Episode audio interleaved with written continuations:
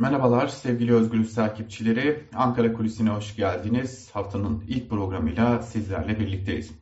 Programa başlarken Bartın'da kömür madeninde göz göre göre gelen bir iş cinayeti sonucu aramızdan ayrılan 41 maden emekçisini saygıyla anlıyoruz.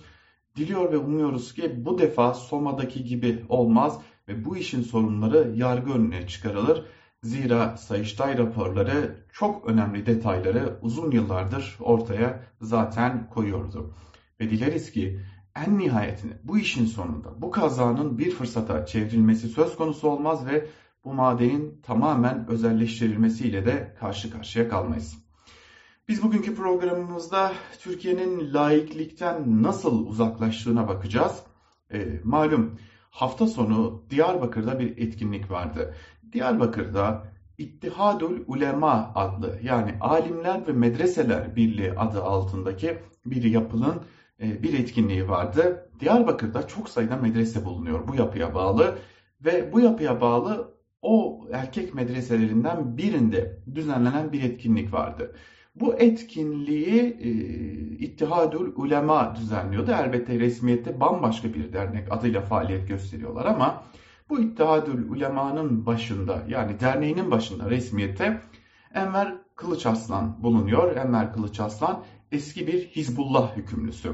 Gonca Kuriş'in de aralarında olduğu çok sayıda kişinin ölümünden dolayı yargılanmış ve hüküm almış bir isim Enver Kılıçarslan. Hizbullah davalarında yargılanmış Edip Gümüş gibi isimlerle hala firari olan Hizbullah lideri, şu anki Hizbullah lideri gibi isimlerle de yargılanmış bir isim. İttihadül Ulema'nın başında. Bu yapının Diyarbakır'da bir medresede düzenlediği 7. Alimler Buluşması adlı etkinliğe davet edilenlerden biri de Taliban sözcüsüydü. Taliban sözcüsü Afganistan'dan bir uçakla Türkiye'ye orada da e, bir daha uçağa binerek e, Diyarbakır'a geldi ve burada bir konuşma gerçekleştirdi. Orada konuşanlar arasında az önce bahsettiğimiz gibi Enver Kılıçaslan gibi isimler bulunuyordu. Yeni Şafak gazetesi yazarı Yusuf Kaplan da orada bulunuyordu. İşte bu etkinlik bir medresede düzenlendi. Biliyorsunuz Türkiye'de Tevhidi Tedrisat diye bir kanun var ve bu Tevhidi Tedrisat kanununa göre e, aslında böyle bu tarz yapıların olmaması gerekiyor. Ama gelin görün ki var ve üstüne üstlük bu etkinlikte, bu medresede düzenlenen etkinlikte şer'i hükümlerle yönetilmesi gereken ülkeler konuşuldu. Şer'i hükümlerle ülkelerin nasıl yönetilebileceği konuşuldu. Üstüne üstlük e, yine Taliban yönetiminin dünya çapında tanınabilmesi için de ne gibi girişimlerde bulunulabileceğine dair açıklamalar yapıldı. Türkiye'de laiklik varken şer'i hükümlerle eğitimin nasıl olması gerektiği konuşuldu. En nihayetinde Diyarbakır'daki bu etkinliğin sonunda bir de sonuç bildirgesi yayınlandı. Bu bildirgede de faaliyet gösteren medrese sayılarının nasıl artırılabileceği konuşuldu. Bu medreselerin artırılması gerektiğinin üzerinde duruldu. Medreselerin müfredatının mevcut sistemden nasıl farklı olması gerektiği konuşuldu. Mevcut sistemin e, yani bugün içerisinde yaşadığımız e, ne kadar eleştirirsek eleştirelim. Milli eğitim müfredatının e, İslamiyet'ten uzak olduğu, medreselerin İslami hükümlerle eğitim vermesi gerektiği de yine burada belirtildi.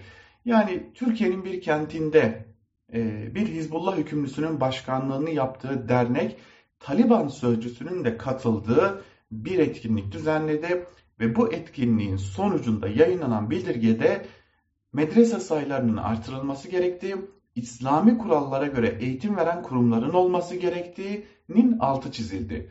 Bu açıklamaların yapıldığı yer yine bir medreseydi. Ve düşünün bu medreselerin yolları yapılıyor. Asfaltlar dökülüyor. E, su tesisatları bağlanıyor. Bunları kim yapıyor diye soracak olursanız bunları da kayyım yönetimindeki Diyarbakır'daki belediyeler gerçekleştirmiş oluyor. Geriye sadece bir soru kalıyor.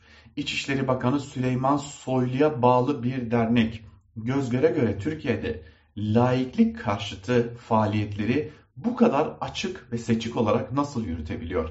Milli Eğitim Bakanlığı karşısında nasıl alternatif bir eğitim sistemi kurabiliyor?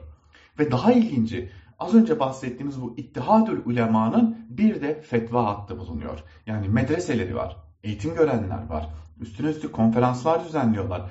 Layık düzene karşı açık açık alternatif modeller öneriyorlar ve bir de bu yetmezmiş gibi fetva hatları bulunuyor. Ve bu fetva hatlarında biliyorsunuz Türkiye'de fetva vermeye yetkili tek kuruluş Diyanet İşleri Başkanlığı'dır. Fakat bunun da bir alternatifi var ve bu alternatif karşısında henüz Diyanet İşleri Başkanlığı'ndan, İçişleri Bakanlığı'ndan, Milli Eğitim Bakanlığı'ndan bir açıklama gelmemiş durumda. O zaman geriye tek bir soru kalıyor.